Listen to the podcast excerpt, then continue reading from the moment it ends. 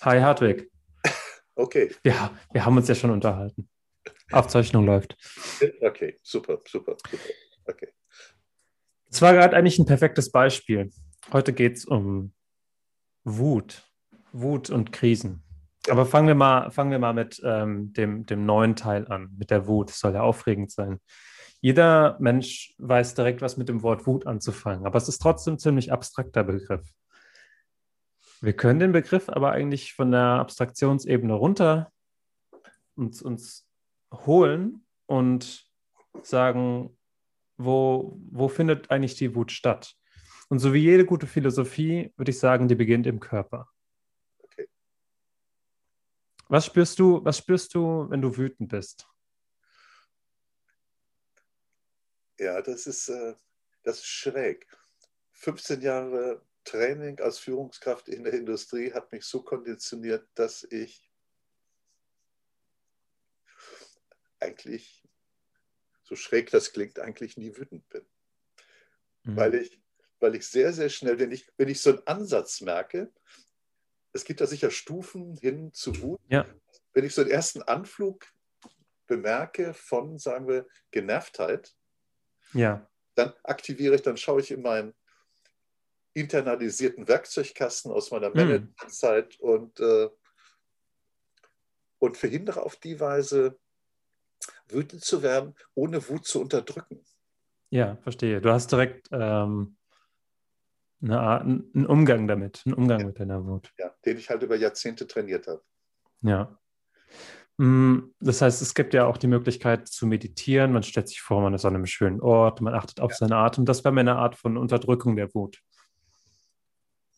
Das ist, das ist ja kein, das ist ja kein Werkzeug, um die Wut zu nutzen, sondern das ja. ist mehr ein, ähm, okay, Wut, du, du bist jetzt fehl am Platz, ich brauche dich nicht und ich will dich nicht. Ja. Wenn ich jetzt äh, versuche zu meditieren oder ja. mir einen anderen Ort vorzustellen. Natürlich ist es wichtig, die Wut so weit zu kontrollieren, dass man nicht anfängt, jemanden zu schlagen oder sowas.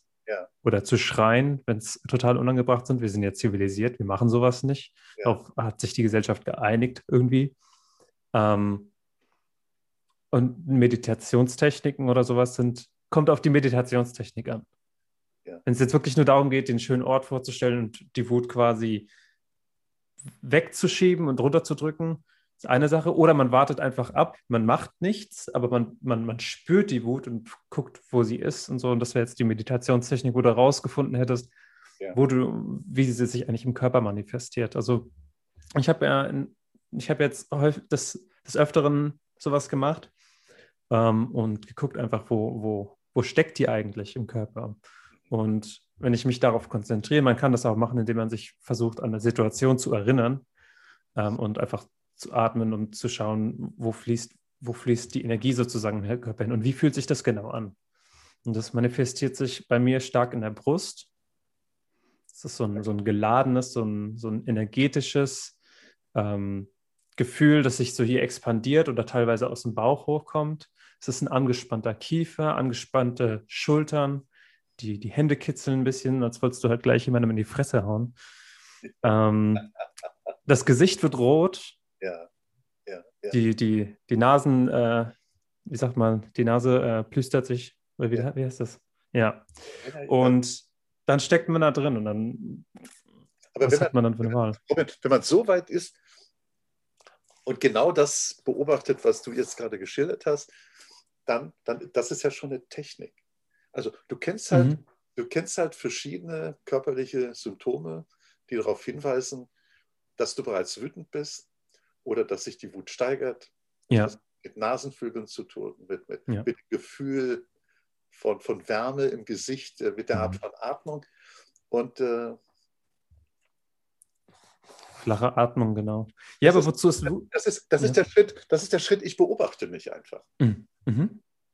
Und das hat ja noch nichts mit Unterdrückung zu tun, sondern ich nehme, nee. ein, ich nehme einfach wahr. Und dann kann ich auf verschiedene Weise damit um, umgehen. Ich kann einfach sagen, äh, ich unterdrücke und dann versuche ich das zu ignorieren und arbeite halt weiter, wie, wie meinetwegen, wie mein Tag, die Tagesplanung halt aussieht. Was mhm. Oder werde sagen, ja, das ist schon nicht so schlimm.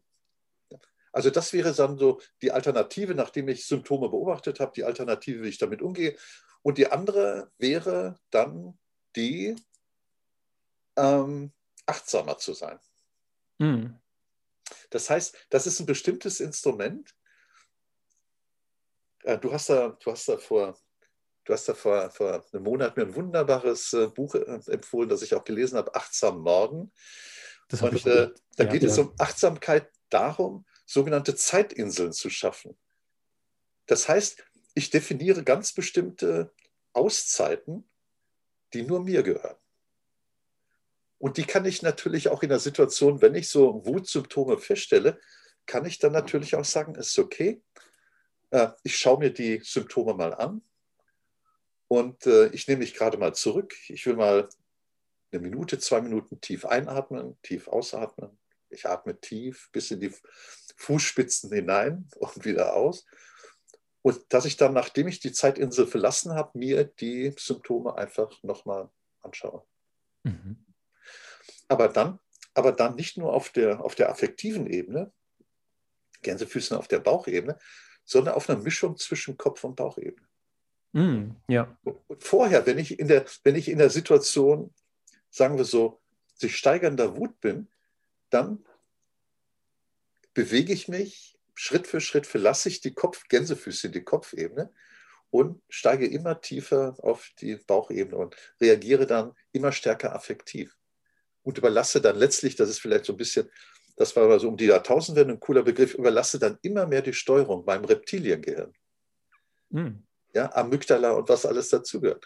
Also nochmal, warte, du, du hast es auf der Körper-Bauchebene, lässt es aber auch dann in, dein, in deinen Kopf und, ja. und dann aber wieder zurück, oder wie?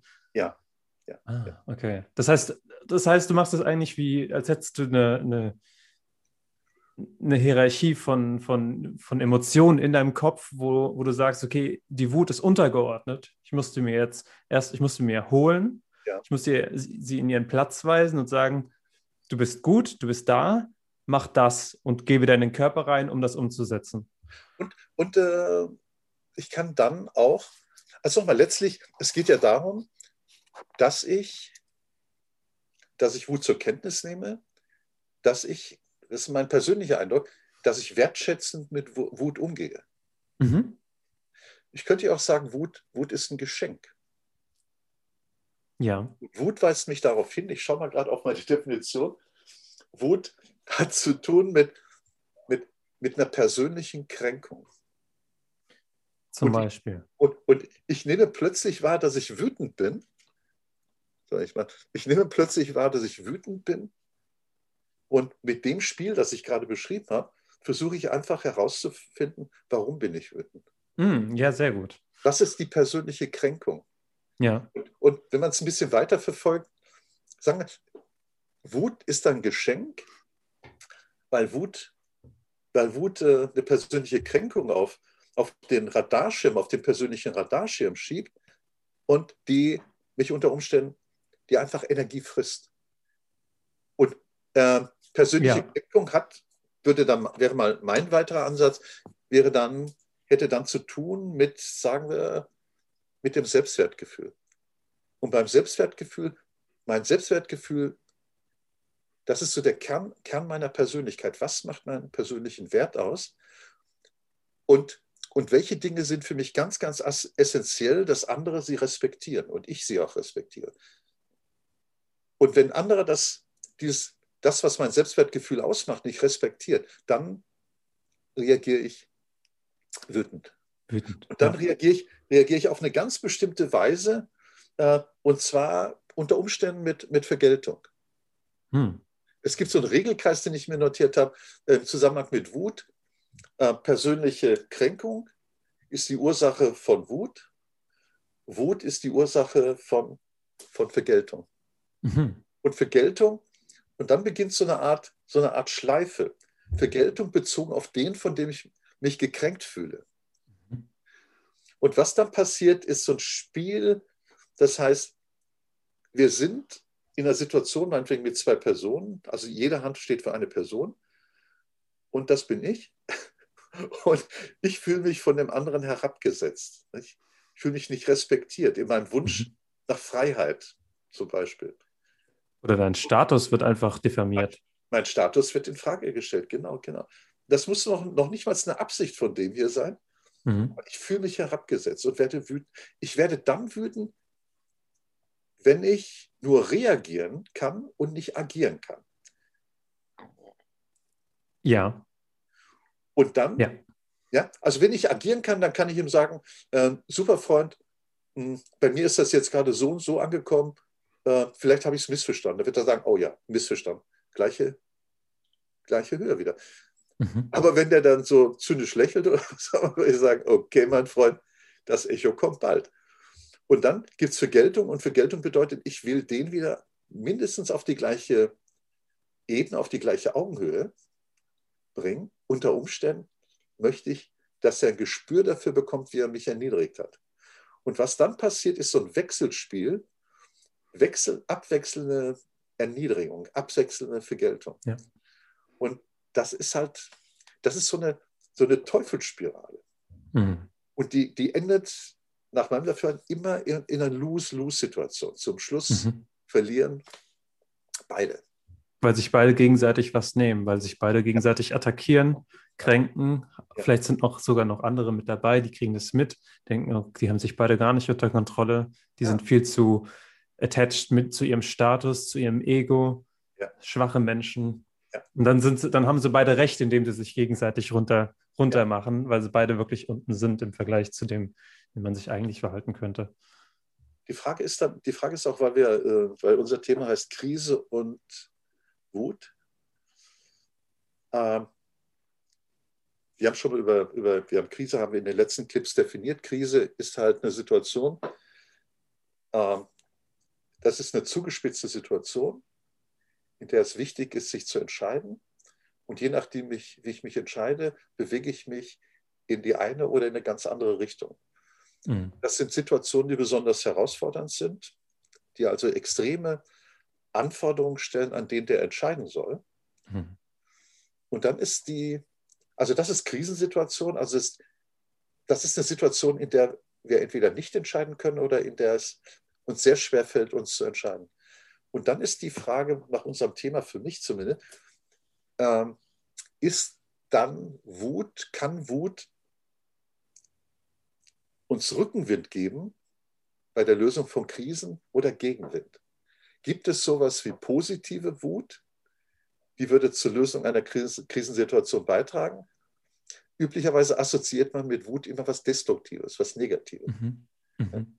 Und, und diese Überschrift äh, Krise und Wut hat, sagen wir so, hat, hat zum Ziel, wir arbeiten ja, äh, wir arbeiten an einem Workshop Krisenmanagement. Wie sollte ein Krisenmanager oder eine Krisenmanagerin umgehen mit Wut, mit der eigenen Wut und mit der Wut irgendeines Kollektivs? Mhm. Ja. Meinetwegen 80 Millionen Bundesbürger. Ja. Wie, wie, wie geht ein Krisenmanager äh, damit um? Mit Wutbürgern. Mit Wutbürgern, ja. Ja. Ähm, Wobei, sorry, vielleicht auch nochmal, äh, üblicherweise werden ja mit Begriffen wie Wut oder Zorn, die sind ja, die sind ja so negativ konnotiert. Und damit ja. haben wir irgendwie so ein Bias. Also ich habe jetzt im Rahmen der Vorbereitung, ich habe immer wieder darüber nachgedacht mhm. und ich habe mich dann auch gefragt, wenn ich Krisenmanager bin, wie kann ich diesen Bias, diese verzerrte Wahrnehmung, dass Wut und Zorn immer nur negativ konnotiert. Wie, wie, kann, ich, wie, kann, ich das, wie kann ich das aufbrechen? Da habe ich in äh, habe ich mal eine Arbeit drüber geschrieben, wenn man so einen Bias hat, was kann man da eigentlich machen? Wow. Und, und ähm, also die bestand hauptsächlich, hauptsächlich aus der Recherche dazu, was man eigentlich äh, weiß darüber. Und das eines der effektivsten Mittel ist tatsächlich, also es gibt kein wirklich komplett effektives Mittel dafür. Ähm, eins ist dass man zehn Jahre schon meditiert hat, acht Stunden am Tag, also ein Mönch ist. Aber ich denke mal, das ist für die meisten ein bisschen unrealistisch. Das andere ist einfach, sich dessen bewusst zu sein. Ja. Also, wenn man weiß, dass man diesen Bias hat, dann kann man aktiv über äh, Gegenvorschläge nachdenken. Der Confirmation Bias, also der, der, der, der Bias, der dir sagt, okay, ich akzeptiere nur die Informationen, die meine Hypothese bestätigen. Wenn, wenn man darüber Bescheid weiß, kann man ja sagen, okay, ich schaue mal auf die andere Seite sozusagen, auf die andere Seite von Hypothesen sozusagen. Genau. Ich finde, Wut ist eigentlich so eine Art, wie ich eben schon gesagt habe, Wut Wut, sagen wir mal, als, als äh, ein, ein, Kriegsgott, der dich, der dich, der Besitz von dir ergreifen kann, Ares oder wie der heißt, von der, der griechische Kriegsgott, der, der ist ja, der liebt das Waffengeklär, der wirft das Brechen von Knochen, der liebt es auf dem Schlachtfeld, äh, was zu zerstören, ja, seines ja. Menschenleben. Ja, Und der ist aber, der ist aber kein, der ist aber nicht der Meister von dem, was er macht. Er ist der Ausführende. Er ist derjenige, der am besten dafür geeignet ist, den ja. Krieg auszuführen. Ja. Und deswegen ist, glaube ich, der, die Wut in, in, jetzt in der Führungskraft, in der, in dem, im, im Managementsektor, ist insofern angebracht, wenn es darum geht, sich auszumalen, was man, wie man, wie man nach vorne preschen kann, um vielleicht, vielleicht seine Lösung seine Lösung voranzubringen, sozusagen, seine Idee davon, wie, wie, wie es funktionieren sollte in der Firma in Zukunft oder wie man jetzt mit der Situation umgehen sollte. Aber wenn ein Entscheider selbst in einem Moment wütend ist, glaube ich, ist das tendenziell eher destruktiv. Und das ist, glaube ich, kein, es ist nicht so praktisch. Dann müsste man sich in, in die Schwester von Aries verwandeln, Athene, und ja. ähm, den Ansatz, den du gesagt hast, verfolgen. Also Athene war mehr kriegerisch, aber auch diplomatisch. Das heißt, auf die Kopfebene dazu holen, entscheiden, hierarchisch quasi auf, aufstellen, was man, was man machen will, wer was machen sollte und dann wieder in den Bauch und dann quasi dann die Welt attackieren damit. Ja, das sind zwei, das sind zwei schöne Bilder. Ares und Athene im, wie in unserem letzten Clip, die der weiße Engel und der schwarze Teufel, die, die auf deiner, auf der Schulter von wem? Irgendeines bärtigen griechischen Philosophen. Das war das. Äh, ich habe ich hab Marc Aurel habe ich genommen. Okay, okay, okay, Marc Aurel. Der Stoiker, der, der der Meinung ist, der könnte äh, seine Emotionen ja. austricksen. Ja, und diesmal sind es, diesmal wären es dann zwei Figuren, die auf der Schulter von wem auch immer sitzen. Das wirst du sich. General. Ja, vom General. Und das ist Ares auf der einen Schulter und Athene auf der anderen. Und da geht es auch um eine Balance zwischen beiden. Also mhm. Wenn ich jetzt nur sage, äh, ich äh, verfolge nur Athene, dann bin ich so auf der typischen Management-Kopfebene. So dass das, was Peter Drucker mal gesagt hat, der Großmeister im Bereich Führen, du kannst nur managen, was du messen kannst. Das heißt, ich mache alles messbar. Ich reduziere die Wirklichkeit auf die Teile, die ich messbar mache. Und die anderen, die anderen gibt es schon. Es gibt Zorn, es gibt Grimm, es gibt Wut und all diese Sachen. Aber wenn ich die nicht in Zahlen kodieren kann, dann kann ich, dann kann ich mein Kollektiv nicht führen. Ich habe ein Gegenbeispiel. Bitte. Stell dir vor, du bist Tim Cook. Wer bin ich? Tim, Tim Cook? Tim, Tim Cook. Okay. Chef, der Chef von Apple. Ah, okay. Du, du sitzt, du oh, sitzt ja, in einem ja, bitte, ja. Okay, jetzt weiß sitzt ich. in einem geräumigen, ich weiß nicht, ob du weißt, worauf ich hinaus will. Du sitzt in, de, in deinem geräumigen Zimmer, dein CEO-Zimmer, an deinem riesigen Tisch, deinem ja. mächtigen Tisch ja. und denkst dir, scheiße, diese, diese Arschlöcher von, ich weiß gar nicht, ob ich das jetzt hochladen darf, jetzt wo ich das gesagt habe. ähm, jetzt darf ich es aber sagen, weil das habe ich schon gesagt. Diese Arschlöcher von Facebook, die versuchen mir mein Businessmodell zu klauen. Diese, diese dreckigen. Ich will sie, ich will sie vernichten. Ich will, dass die, dass die weggehen. Die, sind, die, die geben Scheiß auf Datensicherheit. Alles, was ich hier aufbaue mit Apple, Datensicherheit ist mir wichtig. Oder der, der Eindruck davon zumindest. Ja, ja, ja, ja. Ich mache die fertig. Ja. Meine Krieger. Und dann geht er zu seinen Mitarbeitern. Meine Krieger, ihr wisst, was ihr zu tun habt. Vielleicht sagt er, vielleicht, sagt er. Noch, vielleicht sagt er auch noch, äh, ich, will, ich will Blutspritzen sehen ich will Blutspritzen sehen. Ich will das nächste, will dem, nächste will, Woche. Ich will, ich will, dem Gegner das Herz aus dem Leib reißen. Da kann man, in Deutschland sagt er, okay, okay, aus welchem Comic ist das? Aber das sind Originalzitate aus den USA. Ach ja. Von, von CEOs. Ja, siehst du? Genau, die, die, das da, da geht es um Management Warriors. Da geht es um Management ganz Warriors. Ganz genau. Und Management, Management Warriors brauchen wir. Klingt übrigens ein bisschen unangenehm ähnlich zu Worry-Managern. das ist ein guter Scherz. guter Scherz, ja. Hm, okay. Egal. Die, die, die wollen, dass nächste Woche bei Facebook 10.000 Menschen entlassen werden, weil wir, wir, kaufen jetzt einfach einen Teil von einer Firma, die eigentlich Facebook haben. Einfach, wir brauchen sie nicht. Wir kaufen die einfach. Facebook will sie eigentlich haben, wir geben mehr Geld.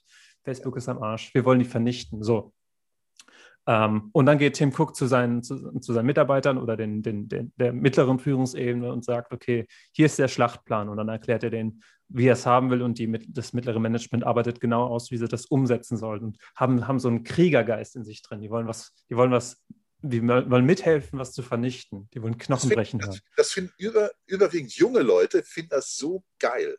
Ja. Dass sie, dass sie nicht immer gepampert sind, dass sie zumindest die Vorstellung von spritzendem Blut haben. Ja. Und, und, dass sie einfach gechallenged werden. Das gilt sowohl für, für junge Männer als auch für junge Frauen.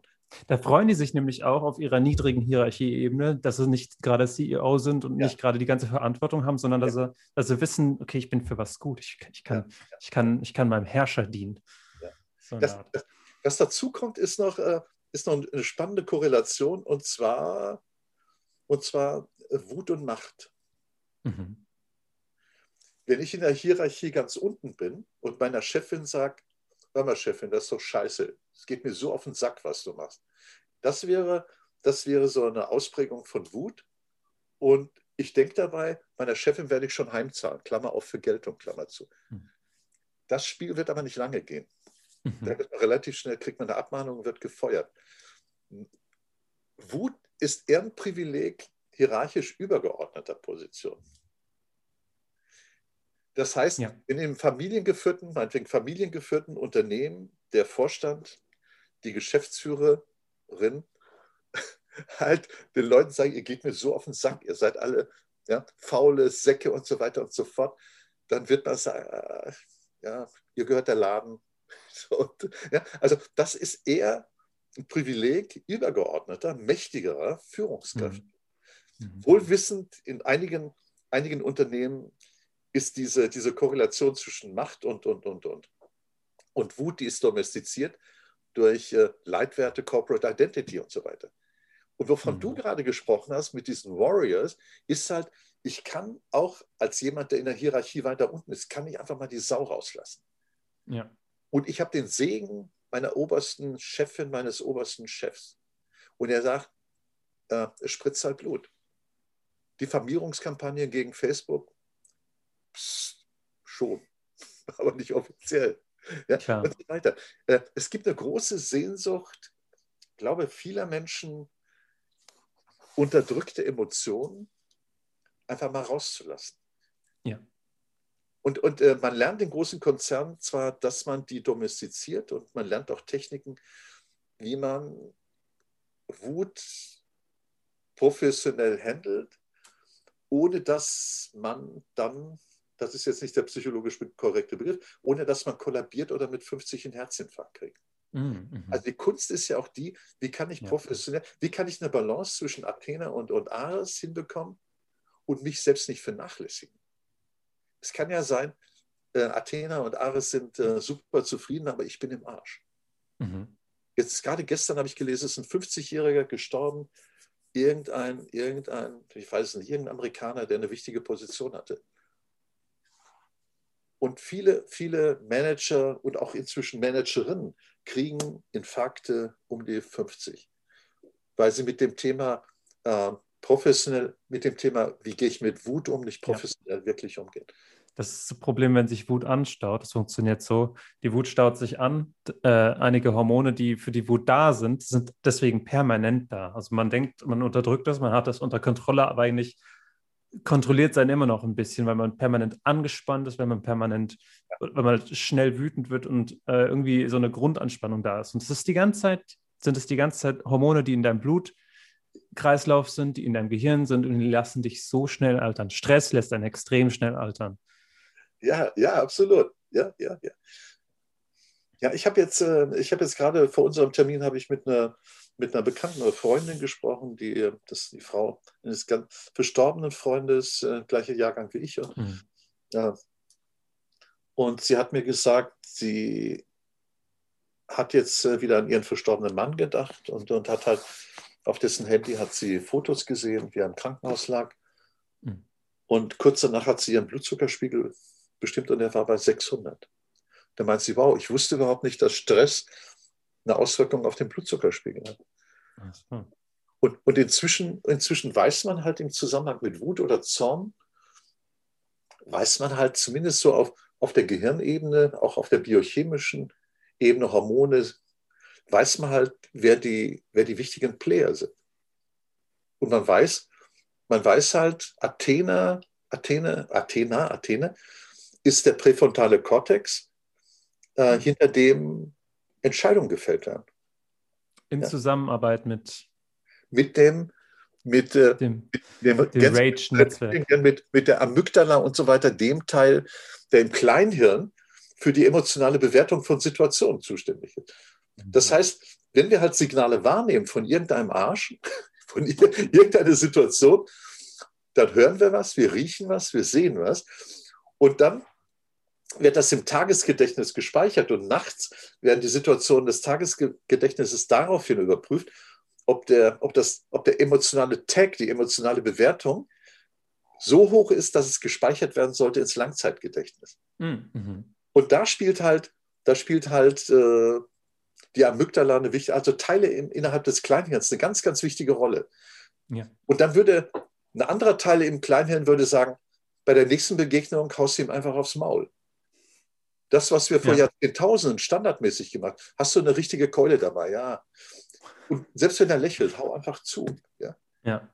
Und, äh, und dann hat sich im Laufe der letzten Jahrzehntausende eine Entscheidungsinstanz hinter dem Cortex, präfrontalen Kortex, also der hinter der Stirn entwickelt.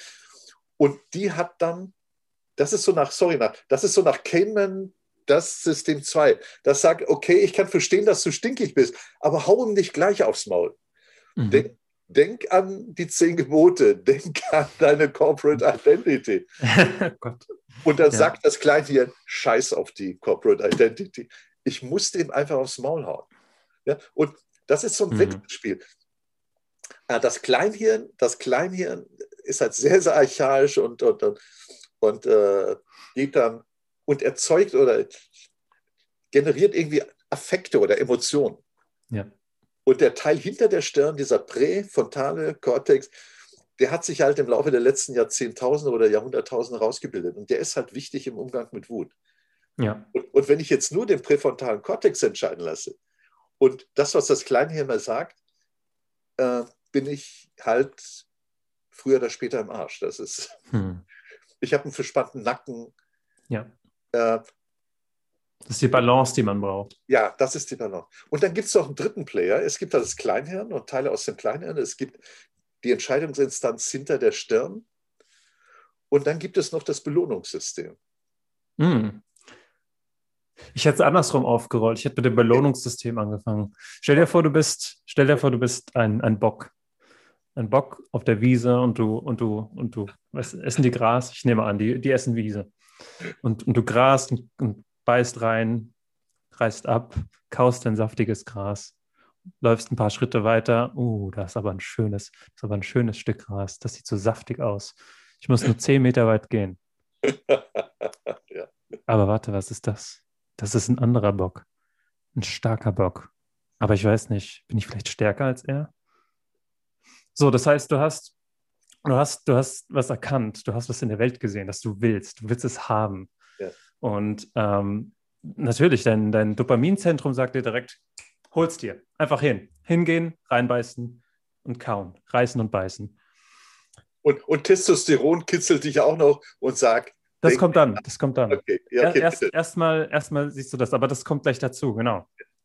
Nur du siehst es, denkst, oh, das will ich haben. Gehst zwei Schritte weiter und dann in deinem Augenwinkel kommt so eine kleine Gefahr. Dein, dein rechtes Gehirn geht, Achtung, Gefahr da ist jemand anders, der könnte dieses, dieses saftige grüne Stück Gras auch haben wollen. Dann guckst du rüber, oh, da ist der, das ist der andere Bock. Karl, Karl, dieser dreckige. Sack. Der will mir mein, der dreckige Sack, der will mir mein, der will mir mein Gras wegnehmen. Das könnte man aus, aus dem Kontext irgendwie falsch. Ähm, das heißt, genau, wie du sagst, dann kommt das Testosteron. Ähm, außerdem sagt das Dopamin, wir haben ein Problem, wir haben hier ein Hindernis. Hindernisse sind sind das Ding, was Wut ähm, hervorbringt. Hindernisse davor, deine, dein, dein, dein Körper in die, in die Zukunft, zu, in der Zukunft zu verbessern. Du hast einen Plan ausgearbeitet, Dopamin bringt dich dazu, ich will es, dann kommt ein Hindernis, der, der Scheißbock. Was mache ich? Renne ich schnell zum Gras, fresse schnell? Nee, das funktioniert nicht. Dann kommt er zu mir. Ich muss attackieren. Testosteron, aufplustern, Schultern nach hinten, Bockschultern nach oben, was auch immer. Kopf nach unten. Ja. Und, und auf Angriff. Und dann ist es natürlich am besten, wenn du mit der, mit der nötigen Energie geladen wirst um, um Karl zu vernichten, um, um ihm seinen Freund Platz frei zu machen. Dann kommt unser Freund T. Testosteron. Genau, richtig. So, wer, wer wird hier als, als der dominierende Sieger hervorgehen? Ich habe ich hab das Überraschungsmoment, ich kann ihn kaputt machen. Dafür kriege ich, dann kriege ich auch noch die, die Frau da drüben. Ja, ich will, ich will die Frau und das Gras. Ich nehme mir alles. und ähm, dann, wird, dann wird der Bock extrem wütend, weil er wollte eigentlich was haben und hat es nicht sofort gekriegt. Und dann wird angegriffen. Und dann, dann, dann, dann schmeckt der Kriegsgott, der, der Kriegsgott der, der Böcke, ähm, schmeckt dann das Blut. Der, der kann es schon fühlen. Der, der, hört, der hört den Schädel von dem anderen Bock knacken. Ja. So, so funktioniert es in dem, in dem Fall, dass du was haben willst. Was du gesagt hast, war ja Vergeltung. Da geht es da geht's darum, dass dein Status gekränkt wurde. Das heißt, du hattest, dein, du hattest deinen Status quo und jemand anders hat dir den streitig gemacht. Jemand anders hat, hat dir gesagt, du gehörst hier nicht hin, geh an deinen Platz. Und du denkst, mein Platz ist hier. Was willst du eigentlich? Und dann attackierst du. Oder was auch passiert ist, ist, wenn du, wenn du mit jemandem diskutierst und du bist anderer Meinung, aber irgendwann kommt ihr zu einem Punkt, wo die Meinung von irgendeiner, irgendeiner Grundannahme, die du hast, ist sehr stark an deine Identität geknüpft. Ja. Und die wird gechallenged. Ja. Dann hast du ein Problem. Dann kannst du nur noch, dann wirst du wütend. Wobei, wobei wir sind jetzt, wir sind jetzt auf der Ebene individueller Wut. Also von irgendwem fühle ich mich herabgesetzt. Mhm. Jetzt mal so, wie du es gesagt hast, in meinem Status. Und ich möchte den Status halt, den ursprünglichen, entsprechend meinem Selbstverständnis, möchte ich den wiederherstellen. Mhm. Und äh, wenn wir über Krise und Wut sprechen, dann heißt das ja, das muss ja keine, das keine persönliche Krise sein, dann würde Athene sagen, okay, du möchtest ihm aufs Maul hauen, aber Athene würde sagen, trägt das dazu bei, dass deine persönliche Krise gelöst wird? Und dann würdest du sagen, ja, okay, was ist meine persönliche Krise? Meine persönliche Krise ist vielleicht, vielleicht, vielleicht, vielleicht ich möchte im Unternehmen möchte ich halt ein Projekt erfolgreich managen. Ich möchte Termine einhalten, ich möchte Budgets einhalten und so weiter. Ja. Dann wird Athene, die Kluge, hat halt die Frage gestellt, trägt dann der persönliche Rachefeldzug, der Ansatz von Vergeltung dazu bei, das Projektteam erfolgreich zu machen. Das heißt, da würde dann der Bock sagen, okay, da ist einer, dem möchte ich gerne in den Arsch treten. Ich könnte es vielleicht auch. Aber ist das meinem Projekt zuträglich. Das heißt, man müsste dann so einen Schritt als, als Bock aus sich herausgehen und müsste dann auf die Berater ähm, Athena und äh, wer war der andere? Athena? Der aggressive war. Bitte? Äh, Aris. Aris, Aris. Man müsste sagen, okay, meine, so meine lieben Berater, Aris, was sagst du? Okay, ich mach, sag das und das. Okay, Athena, was sagst du? Vielleicht hat man noch einen dritten, vierten, fünften Berater und dann würde man sagen, okay, liebe Freunde, danke für den Ratschlag. Und, aber dann sind wir auf der, eher auf der Athena-Ebene. Die hat halt all mhm. diese emotionalen Berater abgeholt, aber die behält sich dann die letzte Entscheidung vor und sagt, okay, im Grunde ist scheiße, vielleicht habe ich eine schlaflose Nacht. Mhm. Aber es ist beim Pro Projekt zuträglich. Dann würde Athena sagen, ja, schau doch mal, warum du wütend bist. Und äh, dann wird man sagen, ja, ja, vielleicht kommt man selbst drauf, vielleicht auch nicht, äh, dass man, dass man jemand anderen braucht. Da wird man sagen, ja, äh, aus dem und dem Grunde, da fühle ich mich nicht respektiert und ich fühle mich herabgesetzt. Okay. Mhm. Kannst du dir vorstellen, dass du in der Situation anders damit umgehst? Oh ja, kann ich mir schon vorstellen. Meint der andere das wirklich so oder empfindest du das so? Ja, ich bin nicht sicher. Ich empfinde es so. Könntest du darüber nachdenken, den anderen mal zu fragen und mhm. zu sagen, hör mal, in der Situation habe ich mich so gefühlt und dann gibt es dann spezielle Techniken, so Feedback-Techniken, dem anderen zu sagen, hör mal, ich schätze dich sehr, aber äh, in der Situation habe ich das Gefühl gehabt, du hast mich grundsätzlich in Frage gestellt und ich habe mich sehr, sehr unwohl gefühlt. Ich würde mir wünschen, dass wir das auflösen. Das sind so die typischen Feedback-Techniken. Und dann sagt der andere Mensch, äh, was für eine Scheiße, ich habe es gar nicht so gemeint. Ich mag dich, ich schätze dich. Und natürlich kann es sein, dass der andere wirklich ein Arsch ist. Da braucht man andere Lösungsansätze. Ja? Aber Athene ja. wird dann so als, das ist die kluge, das ist die weise Ratgeberin, die dann halt sagt, okay, geh mal einen Schritt aus dir raus, frag verschiedene Berater. Das ist das, was Schulz von Thun das innere Team, als das innere Team bezeichnet. Das sind einfach mhm. so verschiedene äh, Bereiche in uns. Das ist vielleicht der Aggressive, das ist mhm. der Verzweifelte, das ist der Optimist und so weiter und so fort. Und die Kunst besteht dann darin, in so einer Entscheidungssituation zu sagen, okay, stopp, ich will nicht sofort zuschlagen, sondern ich nehme eine kleine Auszeit, so eine Zeitinsel und befrage meine Berater. Mhm. Und dann entscheide ich, dann entscheidet Athene. Immer wohlwissend, dass meine, mein Überleben auch ganz wichtig ist. Also, ich, ja. also natürlich ist wichtig, äh, so zu entscheiden, dass das Projekt ein Erfolg wird, aber ich möchte halt auch das 50. Lebensjahr überleben. Viele, mhm. viele Führungskräfte sterben an Herzinfarkten, Männer und Frauen äh, um die 50. Wirklich. Okay. Ja, also das war Wut. Das war Wut auf der individuellen, auf der zwischenmenschlichen ja. Ebene. Ja, ja, ja. Was ja. ist, wenn deine, was ist, wenn dein, dein was ich eben gesagt habe, war ja mehr so dein, dein inneres Kategoriensystem, ja. wenn deine individuellen ähm, Meinungen oder sowas sind in Frage gestellt. Was ist, wenn du, was ist, wenn deine Firma in Gefahr ist? Das ja. ist ja der, der Bereich, in dem wir uns eigentlich bewegen wollen, ja. auf der Krisenmanagement-Ebene für die, für die ganze Firma. Da brauchst du auch einen, einen wütenden vielleicht, vielleicht auch nicht. Das haben wir aber eben ein bisschen eruiert eigentlich schon, dass wir gesagt haben, es ist vielleicht nicht so praktisch, wenn die Führungskraft selbst in Wut handelt. Ja, das ist, ja. Halt, die, das ist halt die Frage. Also wenn, äh, wenn Unternehmen in eine Krisensituation hineinläuft, dann, also wenn ihr Führungs, unser Zuhörer, wenn ihr Führungskräfte seid oder wenn ihr halt geführt werdet, dann ist die Frage, was wären eigentlich die Eigenschaften, die ihr euch von der Führungskraft wünscht, ähm, die Krisen, die geeignet ist, Krisen äh, super zu lösen. Ich wünsche mir, wenn ich, wenn ich selbst, sagen wir mal, ich bin äh, auf der untersten Ebene und ich weiß noch nicht viel. Ich weiß genau, ich habe über mir richtig kompetente, so wie es sein sollte, richtig kompetente Führungskräfte. Dann hoffe ich natürlich darauf, dass die wissen, was zu tun ist. Und ja. dann bin ich auch, da bin ich auch gerne bereit, mich in deren Hände zu legen, also in deren, in deren Werkzeugkasten zu begeben, um benutzt zu werden, um das Richtige zu tun, weil ich erstens auch Angst habe, aber zweitens nicht weiß, was ich tun soll, sondern jemand kom wirklich Kompetenten das überlassen will. Ist richtig. Da fällt mir, fällt mir ein Satz ein von, von einer Psychologin, amerikanischen Psychologin, die wir ab und, schon, ab und zu schon mal erwähnt haben, und zwar Amy Cuddy. Mhm. Und ich werde ich werd den Link ähm, zu, zu, unserem Podcast äh, in dem Text dazu in YouTube werde ich den einfügen. Und Amy Cuddy hat, hat man in ted.com hat sie einen sehr, sehr, aus meiner Sicht sehr klugen Satz gesagt und sie meinte, äh, fachliche Kompetenz ohne Vertrauen ist nichts. Mhm. Wenn ich eine Führungskraft habe, die, die fachlich methodisch fit ist und ich vertraue ihr nicht, dann kann man all, dann, hm. kann, dann kann die Führungskraft noch so virtuos irgendwelche, irgendwelche Führungstools benutzen. Wenn ich ihr nicht vertraue, kann man das in der Pfeife rauchen. Ja. Also gute Führungskräfte müssen in der Lage sein, Vertrauen zu schaffen.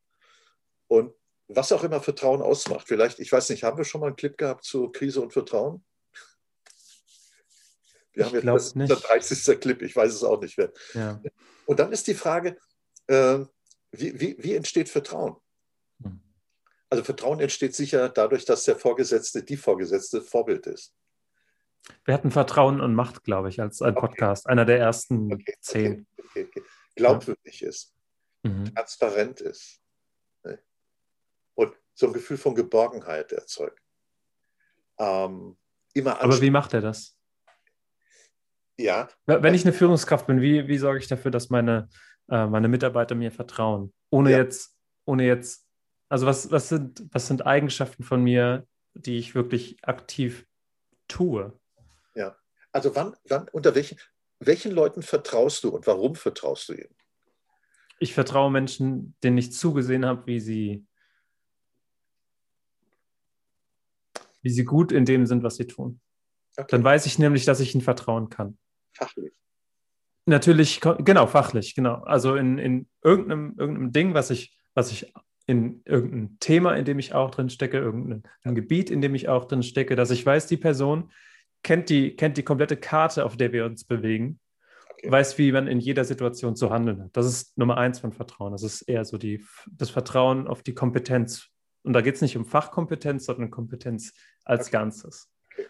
Ähm, und dann, was du gesagt hast, ähm, dass ich weiß, dass ich nicht unter die Räder geworfen werde. Ja. Weil dann, darauf habe ich natürlich keine Lust.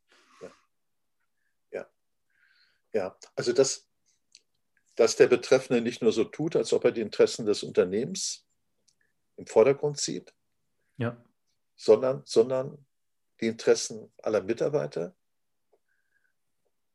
Ähm, sagen wir so, im Bereich Be Behavioral Economy würde man, es gibt also viele, viele Experimente mit Studenten, die werden dann gebeten, äh, sich zu entscheiden, sollen halt andere Gänsefüße motivieren. andere motivieren. Und denen stehen dazu 100 Dollar zur Verfügung. Mhm. Und, äh, sie sollen halt entscheiden, wie sie andere dazu bewegen, mitzumachen, motiviert zu sein. Und äh, da gibt es viele, viele Untersuchungen, auch von Kahneman, dem, dem Nobelpreisträger aus 2004, 2005. Und äh, der Nutzen, Homo economicus, der Nutzen äh, optimierende äh, Egoist, der wird dann sagen, okay, ich gebe dem anderen von 100 Dollar 1 Dollar. Hm. Dann hat er 1 Dollar mehr als nichts. Und der wird das schon machen. Und ich habe halt 99. Und die Experimente zeigen halt, so funktioniert es nicht. Mhm. Bei 50-50 hat man die meisten der anderen, hat man, hat man für sich gewonnen. Und ich, ich denke aber, das ist meine persönliche Überzeugung, ich, meine feste Überzeugung, wenn ich 100 Dollar zu verteilen habe, ich, ich reduziere jetzt mein Kollektiv nur auf zwei Personen, auf mich und mhm. auf anderen, dann wär, würde ich eher dazu neigen, dem anderen 51, mir 49 zu geben oder dem anderen mhm. 55 und mir 45 zu geben. Ne? Und äh, ich würde ihm sagen, gib mir zwei Tage, dann kriegst du 60 und ich 60. okay. Ja, aber nochmal, das sind dann, das sind so, das sind so Ansätze, um als Manager Situationen, in denen Menschen mit Wut reagieren, um den vorzubeugen. Mhm. Und um Vertrauen zu schaffen. Ja. Und das, was du gesagt hast, aus meiner Sicht, das äh, absolut perfekt. Äh, was noch dazu kommt, ist einfach viel, viel Zeit. Vertrauen aufbauen, mhm in einer Minute geht nicht, in einer Stunde geht nicht, in einem Tag ist mir nicht bekannt. Hm. Eher in zehn Jahren als in einem Jahr. Vertrauen verlieren geht unheimlich schnell. Das ist. Ja. Aber wenn du dir dein Vertrauen, wenn es wirklich einen Grund gibt, dass du dir dann das Vertrauen der anderen verdienst, dann wirst du es auch nicht mal eben zerstören, weil. Ja. Wie? Und wenn es wirklich, wenn du wirklich was machst, was einfach ein Fehler war, wo du, wo du siehst, wo der Fehler lag und du kannst es dem erklären, dann kannst du das Vertrauen auch wieder gewinnen über längere Zeit, wenn du was falsch gemacht hast, meine ich. Also du hast gerade einen Punkt angesprochen, den wir bisher, nur, äh, den wir bisher noch nicht berücksichtigt haben oder wir haben, wir haben nicht darüber gesprochen. Also wir haben über individuelle Wut gesprochen. Und wenn wir mit, wir sprechen ja beim Krisenmanagement, äh, unser Thema ist das Management von Krisen in Unternehmen, mhm. also im Zusammenhang mit größeren Kollektiven. Und dann ist die Frage, bei dem, was wir gerade besprochen haben, individuelle Wut, steht das Individuum im Vordergrund. Mhm. Es gibt ja den Ansatz der Massenpsychologie äh, von, von, von Le Bon, 100 Jahre alt, äh, der halt als erster festgestellt hat, Individualität verliert sich in der Masse. Mhm. Also wenn halt, wenn halt 50.000 Fans oder 100.000 im Fußballstadion sind, dann gibt es, das ist das sind nicht 50.000 Individuen, sondern das ist eine Masse, sagt Le Bon. Mhm. Und das ist eine instabile Masse, Le Bon. Mhm. Freud hat von stabilen Massen gesprochen, ich meine wegen Armeen oder Organisationen in Kirchen. Aber wir würden differenzieren und sagen, okay, lass uns mal instabile Kollektive uns anschauen und dann entstehen plötzlich ganz andere, dann sind es andere Mechanismen. Mhm. Wenn dann wenn dann zum Beispiel Fans irgendeines Fußballvereins, wenn in der gegnerischen Mannschaft äh, ein schwarzer Spieler ist, plötzlich Bananen aufs Feld werfen oder Affenlaute. Ja? Also jemand, jemand herabsetzen und, und zwar extrem herabsetzen. Und wie geht man damit um? Wie kann man das steuern? Und wenn sowas in der, während der Querdenker-Demo oder in dem eigenen Unternehmen passiert, ja. wie, wie kann man als Führungskraft wie kann man damit umgehen? Also man hat dann irgendwann, das ist so, das ist so, das sind Schritte hin zur Lynchjustiz. Das fängt erstmal mit verbaler Gewalt an, dann fängt es mit physischer Gewalt an und so weiter. Und hm. wie kann man dann mit, mit einer Masse umgehen? Gar nicht im physikalischen Sinn. Wie kann man solch ein Kollektiv, das so in Resonanz schwingt und bei dem Athena überhaupt keine Rolle mehr spielt? sondern hm. nur Ares. Wie, wie, kann man, wie kann man das steuern? Das ist eine sehr, eine sehr, sehr schwierige Aufgabe. Ich denke mal, da muss, also dafür muss jemand wirklich gem ja, gemacht sein, das ist vielleicht ein bisschen übertrieben, aber wirklich, es ist nicht leicht. Ja, ja. Und ähm, angenommen, du stehst im, du, du bist gerade auf einem Fußballspiel gewesen Fußballspiel gewesen und es gibt einfach, es gibt, es gibt eine Wut, die sich angestaut hat wegen irgendeiner Ungerechtigkeit und vielleicht sind auch ein paar Hooligans mit dabei, die, die einfach generell so ein bisschen zerstörerische Wut in sich drin haben, die jemanden kaputt hauen wollen. Ja. Ähm, und äh, dann, dann geht es raus aus dem Stadion, Stadion, weil auf den Sitzen kann man natürlich nicht großen Krieg anzetteln, aber es geht raus aus dem Stadion und davor ist der Parkplatz. Ja. Und dann stehen da, keine Ahnung, 50 bis 100 Leute auf einem Fleck von den ganzen Tausenden. Aber das, sind, das ist so die Menge, die, die wirklich am lautesten ist. Das ist die Menge, die wirklich am meisten schreit, die die anderen am meisten hassen, diese blöde andere Team.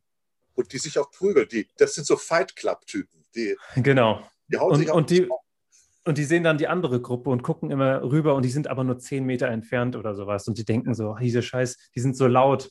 Wir sind eigentlich die Lauten, wir, haben, wir sind die Besseren. Ja, ja, ja. Die, soll, die sollen ruhig sein. Und dann ähm, fangen die an, ähm, keine Ahnung, vielleicht eine erste Bierflasche in die Richtung zu schmeißen. Die anderen denken, oh, was soll das? Und äh, dann, dann, dann, kommt der eine, vielleicht der eine starke, große Mann von der, von dem anderen Team, kommt da nach vorne getreten und meint, was, was wollt ihr eigentlich? Und dann kommt der starke von dem und die anderen po positionieren sich drum herum und dann gibt es so eine richtige, so eine richtige Spannung. So. Ja. Wie löst du sowas auf? Ich, ich könnte mir gerade gar nicht ausmalen, wie genau das gehen soll. Aber eine, eine, Führungskraft, die jetzt wirklich da sich hinstellt und sagt, ich stelle mich vor diesen, diesen starken Mann von meinem ja. eigenen Team ja. und rede mit meinem eigenen Team und sage, ja. du bist unser stärkster Mann, danke, dass wir dich haben. Ihr alle habt, habt recht äh, in, in, eurer Wut, das sind, das sind die Letzten hinter uns, aber, aber lasst uns mal, lasst uns das mal ein bisschen durchdenken vorher. Und dann holt man die erst emotional ab bei ihrer Wut die, ihr habt recht, dass ihr wütend seid. Diese andere sind Arschlöcher. Die haben natürlich auch recht, aber darum geht es ja nicht. Ja. Ähm, und dass, dass ihr selbst Arschlöcher seid, darum geht es auch nicht. Und es geht darum, dass ähm, man, die, man die abholt bei sich, bei, bei dem Punkt, wo sie sind und dann ihnen versucht zu erklären, warum es besser ist, warum es wirklich für in ihrem Interesse ist, keine Schlägerei jetzt anzufangen. Aber, aber Ihr könnt nicht aufs nächste Spiel gehen. Aber das ist die Athena-Argumentation. Und dann, hm, ja. Dann, trifft man, auf eine Maß äh, auf eine äh, Ares-Einstellung. Ja. Moment, man ist ja, man ist ja nicht, man ist ja keine Opposition. Wenn ja. Athena auf der einen Seite kämpft gegen Ares, auf der anderen Seite, dann ist es, dann ist es was anderes. Es würde nicht funktionieren, dass Athena dann irgendwie ja. gewinnt mit, mit Diplomatie. Aber wenn man in seinem eigenen Team steht und quasi der Anführer Ares und der Anführer, die Anführerin Athena dastehen und Ares will attackieren, Athena ist aber die Schwester davon, also die, die ist gleichrangig. Ja. ja. Dann, dann ist da eine Chance da. Also ich würde mal, würd mal sagen, es gibt, es gibt immer eine Lösung. Mhm. Und äh, vor einigen Wochen einen Artikel gelesen über Fußballverein in Brasilien. Und äh, ich weiß nicht wer, irgendwer hat analysiert, wodurch die Schlägereien und Verletzte und Tote zustande kommen. Man hat herausgefunden, es sind 50 oder 100 Hooligans, hm. die, die verantwortlich sind für, für die Eskalation von Gewalt. Und ich weiß nicht, wer auf die Idee gekommen ist, dann, nachdem man die Hooligans identifiziert hat, die Mütter der Hooligans als Aufsicht im Stadion einzusetzen. Nee. Und das war kein Thema mehr. Die Hooligans, wer, wer wagt es schon, gerade in Ländern in südlichen, meinetwegen äh, ums Mittelmeer herum oder Südamerika, ja. in denen Mütter eine ganz wichtige Rolle haben, wer wagt es dann im Angesicht der Mütter aggressiv zu sein? das Thema Aggression war kein Thema mehr. Ich, Sehr witzig. Ich, was wichtig ist im Zusammenhang mit Wut, ist dann, sich zu fragen, wodurch kommt, wodurch kommt Wut zustande? Mhm. Und wer könnte im Zusammenhang mit der Milderung von Wut eine wichtige Vorbildrolle spielen? Und diese wichtige Vorbildrolle können dann auf jeden Fall Personen spielen, zu denen man eine sehr starke positiv emotionale Bindung hat. Mütter. Auf jeden Fall. Ja, ja. ja. Vater, Väter sind vielleicht eher Ares-Typen. Ja? Also man mhm. würde sich fragen, wer hat, wer, wer, wer kann da, wer kann dieses, dieses sich herabgesetzt fühlen, wer kann das kompensieren? Und irgendwie, ja. wer kann den Eindruck korrigieren? Das ist ein super Punkt auf jeden Fall. Was, was ist, wenn ich, äh, wenn ich, wenn ich richtig wütend in, in der Situation bin, dann will ich natürlich, äh, will ich natürlich dem Confirmation Bias entsprechend, ähm, dementsprechend, de dementsprechend, ich will meinen Vater stolz machen, ich will kämpfen, ich will, ich will stark sein, stark, wie es gelehrt wurde. Ähm, und dann wird man plötzlich daran erinnert, oh, ich würde meine Mutter aber wirklich nicht stolz machen. Die würde, die würde wahrscheinlich weinen, wenn ich verletzt werde oder wenn ich andere verletze. Was bin ich nur für ein, für ein Monster? Und dann kriegt man sich unter Kontrolle. Das ist ein super Punkt. Das ist doch eine witzige Idee, dass sie das echt gemacht haben. Ich finde ich find, ich, find, ja. ich, will, ich will wissen, wer, das, wer, wer auf die Idee gekommen ist. Ich schicke dir, äh, schick dir den Link zu und ich packe auch den ja. Link äh, in, in äh, so, liebe mhm. Freundinnen und Freunde, äh, wir schreiben ja immer einen Text zu unserem Podcast und am Ende des Podcasts gibt es äh, ein paar Links und da, äh, ich grabe den Link wieder aus. ja, so viele Zeitungen sind es nicht, die ich lese und wahrscheinlich die Neue Züricher Zeitung oder was auch immer. Ja, ja, ja, ja, ja. Frage ist, wie kommt man dann auf solche Ansätze? Aber im Grunde ist es hm. im Nachhinein relativ einfach. Man fragt sich nochmal, was ist der Auslöser von Wut? Und wer könnte da ein negativer Trigger sein, wer könnte ein positiver Trigger sein? Ja. Und nächste Frage ist, äh, mit wem hat derjenige, der wütend ist, eine sehr, sehr starke, zu wem hat der, der wütend ist, eine sehr starke positive Bindung mhm. und eine negative? Ja. ja. Es geht ja dann darum, dass derjenige, der sich herabgesetzt fühlt, wieder aufgewertet wird. Von, jedem, von jemandem, dem er glaubt, glaubt und dem er vertraut. Ne? Mhm. Aufgewertet, wenn man eben nicht das Falsche macht. Ja. Eben nicht attackiert. Ja. Das, ist, das ist eine tolle Sache. Ja. Das heißt, ja. Führungskräfte müssten eigentlich darüber Kontrolle kriegen. Ja. Wenn es jetzt darum geht, wenn es jetzt darum geht, dass die, was ist das eigentlich für, für, eine Situation? Angenommen, wir sind in einem Unternehmen, sind es die, die ganzen Mitarbeiter, die wütend sind, die unter Kontrolle gebracht werden müssen? Ja. Ja. Also nach, mein, nach, nach meinem Dafürhalten ist das eher nicht der äh, mit einem teuren Anzug bekleidete, gegelte, Krawatten tragende äh, ehemalige Jura- und BWL-Student ohne Lebenserfahrung, hm.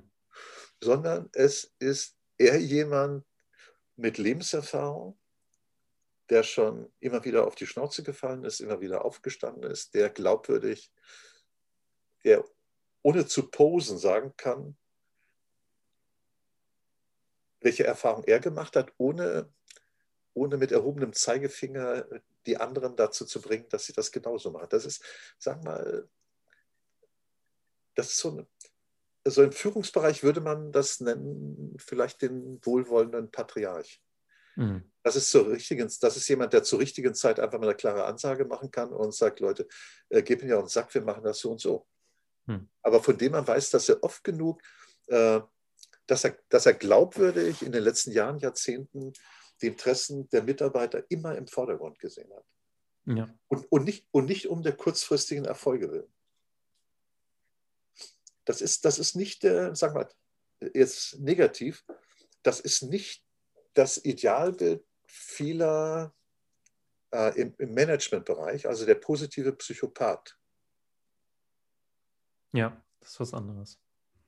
Das ist, ist was anderes. Das ist jemand, der im Kopf klar ist, der, dessen Leute, Mitarbeiter sich committed haben, der glaubwürdig ist, bei dem man weiß, der fällt nicht schnell irgendwelche unangenehmen Entscheidungen, der nimmt er eigene Nachteile in Kauf zum Vorteil der Mitarbeiter, Mitarbeiterin. Ja. Also soweit zum Thema Wut. Wir sehen ja im Augenblick auch bei der Corona-Pandemie, dass es nicht einfach ist, kollektive Wut zu, zu managen. Richtig, auf jeden Fall. Das kriegt äh, die Bundesregierung. Ich weiß gar nicht, ob die da groß was gegen tut, also außer hin und her schwappen in ihren Entscheidungen, äh, um möglichst wenige Leute sauer zu machen. Aber letztendlich werden alle Stück für Stück immer ein bisschen saurer. Ja.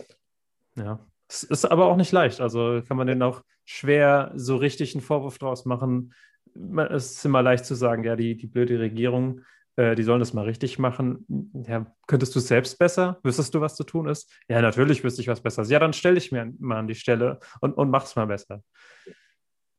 Ja, das ist, äh, also an dem Beispiel sieht man, also Angela Merkel Kanzlerin äh, ist, äh, hat eines der höchsten Ämter in der Bundesrepublik ja. und, und, könnte im Grunde die alleinige Weisungsbefugnis nach dem Infektionsschutzgesetz haben. Äh, das will sie aber nicht. Mhm. Sie weiß, es gibt im Kollektiv so Subkollektive und sie möchte, dass die sich verständigen und zu, zu, äh, zu einer Entscheidung, sagen wir, dass zu einer Entscheidung kommen und, und eine Entscheidung glaubwürdig transportieren, damit 80 Millionen sagen, wow, das ist cool, Respekt, ja. was sie machen. Ja. Und, und je, jeder der, der Verantwortlichen für diese Subkollektive, die, die Ministerpräsidenten, hat halt eigene Interessen bevorstehende Wahlen. Das heißt, das heißt, das heißt als, als jemand, der professionell Kollektive, Kollektiv in der Krisensituation managen soll, der muss halt eine Mischung aus Ares haben, zur richtigen Zeit halt autoritär sein. Hm. Das ist das, was die Kanzlerin offensichtlich jetzt äh, gerade durchführt, indem das Infektionsschutzgesetz verschärft wird und diese Diskussion zwischen, zwischen dem Ministerpräsidenten die einen Tag nach einer Entscheidung im Meeting Kanzlerin und Minister äh, das schon wieder in Frage stellen. Und da ist eine wichtige Voraussetzung für, für ein geschlossenes oder sagen wir motiviertes, motivierten oder professionellen Umgang mit Wut ist halt nicht gegeben. Das ist einfach Transparenz, Nachvollziehbarkeit, Glaubwürdigkeit. Das ist, also die gehen, es kann sein, dass dass irgendein Landrat für seinen Landkreis professionell für seinen Landkreis äh, agiert oder managt, aber die meisten scheinen nicht den Blick über den Tellerrand hinweg. Mhm. Eigentlich würde ich, aber das ist mein Verständnis, von dem Ministerpräsidenten erwarten, dass sie nicht nur die Interessen ihres Landes vertreten, sondern auch die Übergeordneten und da halt kooperativ mit der Kanzlerin umgehen. Und äh, sagen wir, das ist ein Beispiel auf der Ebene der Ministerpräsidenten, ich würde hier jetzt noch nicht mal, was, Krisenmanagement anbetrifft, in die Amateurliga, das ist noch viel, viel weniger. Das ist weit entfernt von amateurhaftem Management äh, von, von Krisen. Das ist harte Worte. Geringe Impulskontrolle, um jetzt mal so einen psychologischen Begriff einzuwerfen. Ja, es kann nicht sein, dass der Ministerpräsident Thürings während einer Zehn-Stunden-Sitzung dann später in, in, in Clubhouse äh, hm. sagt, naja, hat er halt Candy Crush gespielt. Ja dass man denkt, okay, ist der 12, 13 Jahre alt? Oder er hat dann in Clubhouse gesagt, ja, äh, irgend sowas in der Art wie, ja, das Merkelchen. Ja, also ich würde dann schon. Diffamierung. Ja, ja, und dann sind wir im Bereich äh, persönliche Kränkung. Die mhm. Kanzlerin mhm. ist offensichtlich, die ruht offensichtlich so in sich, dass sie damit professionell umgehen kann. Und äh, also sagen wir, aus, aus dem Management, Krisenmanagement im Augenblick kann man sehr, sehr viel lernen. Ähm, an positiven und an negativen. Wie man ja. Krisen, äh, was man auch, was, was, sorry, was auch noch wichtig ist, äh, es gibt in Deutschland, das ist das Thema Culture. Wir haben ja auch schon mal, beim letzten Mal über die Kulturzwiebel gesprochen. Hm. Äh, wir, wir leben in einem Kulturkreis oder in einem Staat, in dem in dem der Selbstzweifel sehr ausgeprägt ist. Hm. Und indem wir Gänsefüßchen wir, also die Deutschen, es als Niederlage empfinden, wenn wir nicht, egal in welchem Ranking, die Nummer eins sind. Hm. Und so haben jetzt die Medien in der letzten Zeit haben halt skandalisiert, dass wir im Zusammenhang mit Impfung im weltweiten Ranking irgendwo auf Platz 30, 35 sind. Da, ja, da, da, fühlt sich, da fühlt sich, sagen wir, das kollektive Bewusstsein, Unterbewusstsein in Deutschland fühlt sich herabgesetzt ja, das ist, so ein, das ist so eine Art Stolz, der, der da ist für die Effizienz und, äh, ja. und was auch immer man den Deutschen nachsagt. Und dann, ja. und dann kriegen wir nicht mehr das auf die Reihe. Was, was können wir denn eigentlich? Ja, wobei, wobei in dem Artikel in der Neuen Züricher Zeitung habe ich dann gelesen, naja, vielleicht sollte man sich einfach mal anschauen, wer dann um uns herum um Platz 30, 35 ist. Da sind Länder wie Kanada, Schweden, hm. Niederlande, die in anderen Rankings äh, immer, immer Top-Plätze belegen. Ja.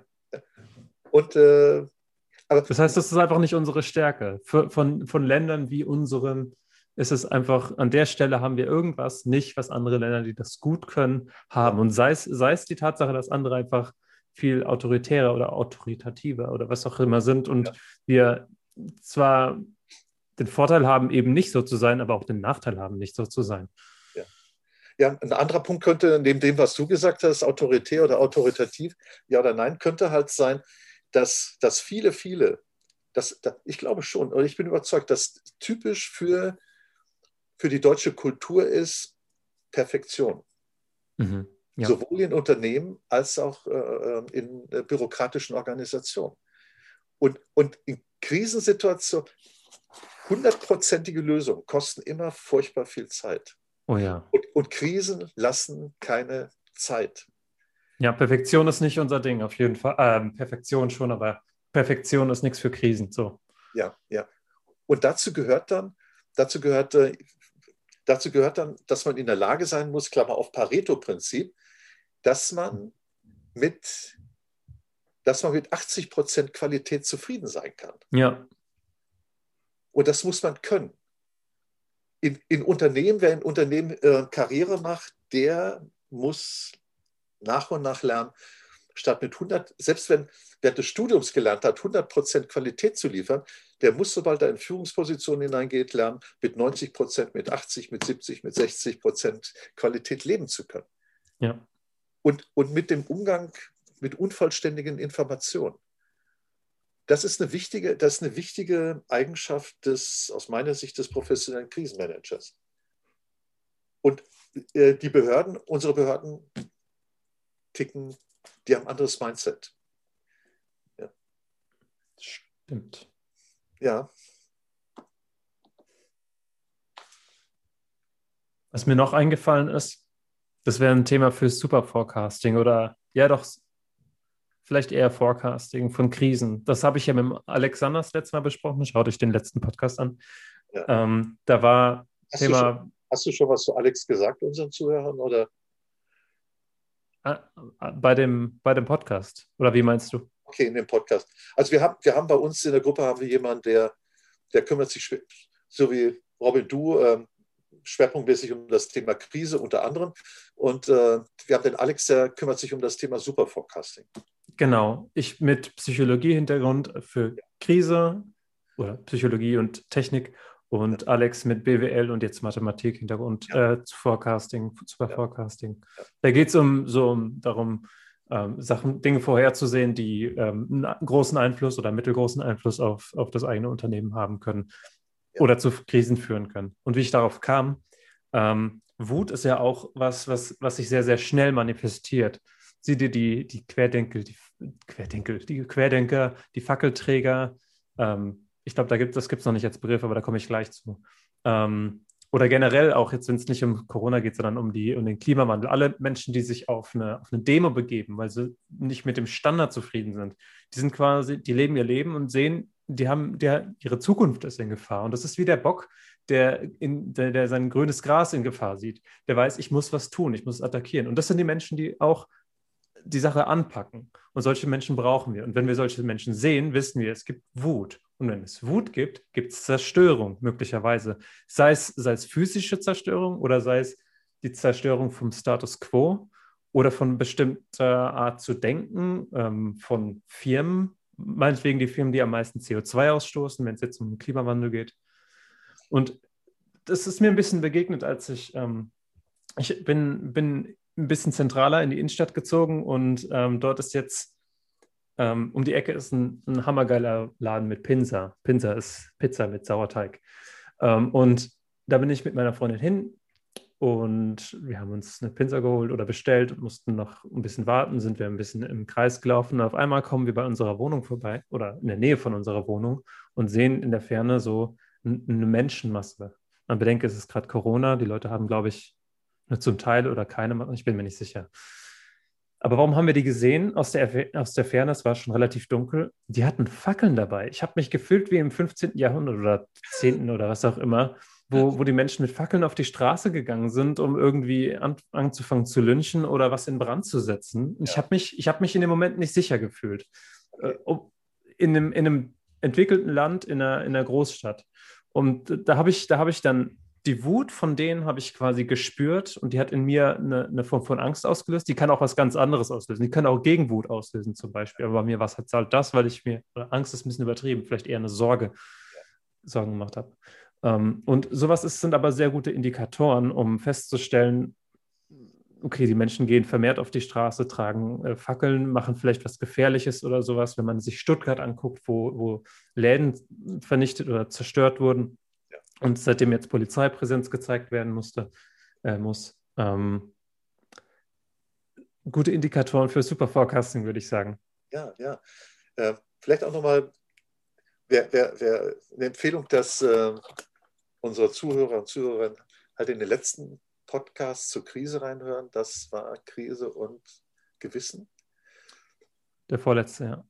Vorletzte. Und da haben wir, da haben wir über, den, über eine sogenannte Kulturzwiebel gesprochen. Hm. Und äh, das, was jetzt gerade mir durch den Kopf schoss, äh, war die Frage, was würde die Kulturzwiebel eigentlich sagen zu einer Wutkultur? Hm. Sind die Fackeln, sind das Symbole für die Wutkultur? Wofür stehen die eigentlich? Welche Regeln, Normen gibt es da? Möglicherweise keine. Was sind die Grundannahmen und so weiter? Also man kann das Modell der Kulturzwiebel, jede dieser Schichten einfach mal durchgehen, um, äh, um die Wut Klammer auf Kultur, um die Wutkultur zu analysieren und zu sagen, äh, die Symptome, die Fackeln sind halt ein äußeres Zeichen, wofür stehen die eigentlich? Und dann taucht man in der Zwiebelschicht weiter runter und runter und runter und fragt sich dann in der sechsten Schicht, was sind die Grundannahmen eigentlich? Mhm. Und dann würde man feststellen, die Grundannahmen könnten sein, ein ausgeprägtes Bedürfnis nach, nach Freiheit, mhm. vielleicht in einem anderen politischen oder rechtlichen System, und, äh, und dann würde man als jemand, der eine Führungsaufgabe hat, würde man sagen, okay, wenn ich die Grundannahmen verstehe, wenn ich dann die, die Normen, die dem zugrunde liege, verstehe und die Symbole und die Helden, Heldengeschichten, wie kann ich dann mit, mit so einer Demonstration umgehen? Und zwar, äh, äh, ich bin sicher, es ist nicht, ein, es ist nicht schwierig, so eine, so eine Masse, so ein Kollektiv zu manipulieren. Man muss halt nur wissen, was die Heldengeschichten sind, was die Symbole sind. Und es gibt Universitäten, an denen man das lernen kann, wie man Kollektive manipuliert. Es gibt äh, hm. Akademien. In Paris gibt es eine äh, Akademie für Wirtschaftskrieg, École, École de Guerre Économique, und da lernt man halt, wie man Kollektive manipulieren kann. Und es gibt auch einen eigenen Berufsstand, der das macht. Äh, das sind sogenannte Medienmanipulateure. Mhm. Vielleicht können wir da, äh, vielleicht, äh, du kennst den Autor auch, Robin, äh, Ryan Holiday. Ja. Und oh, Ryan, Holiday, Ryan Holiday hat, äh, du hast mir vor einiger Zeit mal, hast mich auf ein Buch hingewiesen und ich hatte vor Jahren, habe ich von ihm, von Ryan Holiday ein Buch bestellt oder gekauft, äh, Trust Me, I'm Lying. Mhm. Und er ist Medienmanipulator und er bietet käuflich Dienste an, um Kollektive äh, massenpsychologisch äh, zu manipulieren. Ganz, ganz spannende Geschichte. Hochgradig gefährlich. Ja. Ja. Also ich, äh, das, das ist jetzt kein Wert, äh, Wert-Judgment, das ist ja. nur eine äh, ne, ne, ne Tatsache. Wenn, wenn ja. sich jemand hinstellt und die, die Wut, die aufkocht, ähm, zu seinem Zweck nutzt, der auch wütend ist, aber zufällig auch sehr, sehr, sehr gut führen kann. Hitler zum Beispiel dann haben wir ein Problem. Also Leute, passt auf. Das, also aus unserer heutigen, aus unserem heutigen Podcast ergeben sich wieder eine Fülle weiterer Themen. Ja, stimmt. Ähm, also ja, ich für meinen Teil äh, bin leer. Nee, nicht leer. Ich bin natürlich, ich bin natürlich immer noch voll mit Ideen, aber ähm, ich finde, der Podcast hat einen sehr schönen Abschluss. Hast du noch, hast du noch äh, was, was du loswerden möchtest? Nein. Sonst würden wir eine weitere Stunde aufmachen.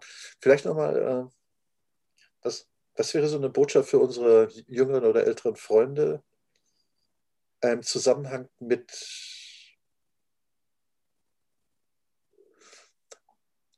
ich wollte jetzt gerade sagen, mit professionellem Management von Krisen. Äh, und ich habe gezögert, weil ich, äh, weil ich mir auch einen anderen Begriff vorstellen kann, mit resilientem Management von Krisen.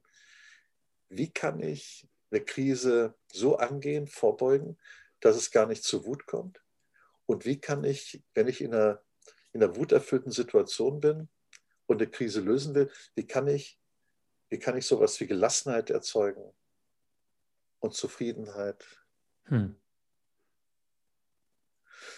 Sag mal, das war heute, waren das einfach so verschiedene Dinge, wie, wie man mit persönlicher Wut umgehen kann? Mhm. Und ich denke, kontrolliert, dass, dass halt unsere Zuhörer oder wir halt immer entscheiden, äh, wer, wer auf unserer Schulter Athena oder Ares, spielt halt welche Rolle. Mhm. Oder dass wir sagen, okay, ihr seid gleichgewichtig. Oder dass man sagt, äh, so liebe Freundinnen, liebe Freunde, da gibt es doch noch ein paar andere Götter, die wir auch noch konsultieren können. Also ich wäre einfach mal so verwegen zu sagen, das ist für unsere Zuhörer, ist es ein spannendes Programm, an der eigenen Professionalität zu arbeiten bis zum Lebensende. Dann hopefully, so wie Prinz äh, Dingsbums, äh, Philipp, bis zum 99. oder 100. Äh, Lebensjahr. Das ist äh, mhm. Hartwig, Dankeschön für deine wertvolle Zeit, für deinen hammer, hammer niceen Input, für das tolle Gespräch. Wie, wie immer sehr viel Spaß gemacht. Ja, Dank zurück an dich. Äh, das ist inzwischen fast vergnügungssteuerpflichtig. Das ist, mhm. Äh, ich finde das so gechillt mit dir, das Gespräch. Und äh, nice. ja, wollten wir zum Schluss, wolltest du zum Schluss noch irgendwas sagen? Eine kurze Werbeeinblendung? Da habe ich auch eben drüber nachgedacht. Ähm, ich mache es jetzt erstmal so. Ich glaube, das ist noch nicht online, oder? Was denn? Ist es schon online? Nein, nein, nein, nein, nein. Das ist äh, okay. Äh, also folgendes. Erstens, wenn ihr Fragen habt, wenn ihr Wünsche habt zu Podcast-Wünschen, das ist erstens. Ähm, wenn ihr äh, irgendwie euch zurückmelden wollt, schreibt mir auf äh, Robin an robin.comon.de. Ähm, ich bin sehr gerne da, eure Fragen zu beantworten, was weiterzuleiten, falls ich selbst nicht, nicht äh, genau Bescheid weiß ähm, und euch auszuhelfen. Außerdem könnt ihr mir auch schreiben, wenn ihr Interesse habt an einem Seminar für Krisenmanagement. Wir haben schon was ausgearbeitet, das ist äh, soweit fertig. Wir, wir haben es noch nicht online gestellt, ähm, aber schreibt uns, da können wir was aushandeln. Ja. Und ähm, noch, noch etwas dazu. Wir haben, wir haben jetzt vor kurzem äh, darüber nachgedacht, Robin und ich, äh, wie man das interaktiver gestalten kann. Und äh, alle von euch kennen sicher Clubhouse. Und wir denken auch darüber nach, dass wir so regelmäßige Termine, Clubhouse-Termine anbieten, einfach äh, so Diskussionen, ohne dass irgendwas, ihr kennt Clubhouse, ohne dass irgendwas protokolliert wird, indem wir die Möglichkeit haben, miteinander zu diskutieren, eure Meinung mhm. mitzubekommen. Und auf die Weise könnt ihr auch Einfluss nehmen auf die Gestaltung von äh, unserer, Klammer auf, äh, eurer äh, Seminare. Genau. Hier haben wir aber noch nichts Konkretes geplant, keine Uhrzeit und sowas, aber das würden ja. wir dann die, ja. die nächsten Male be bekannt geben, preisgeben, wann, wann und wo wir entsprechend zu hören sind. Okay, dann schönes Wochenende. Gut, schönes Wochenende. Macht's gut. also, ciao, ciao. Ah, der Prinz Philipp, der grüßt immer so. Bevor er gestorben ist jetzt. okay, also. Auch Prinz Philipp. Mach's gut. Und äh, rest in peace, Philipp.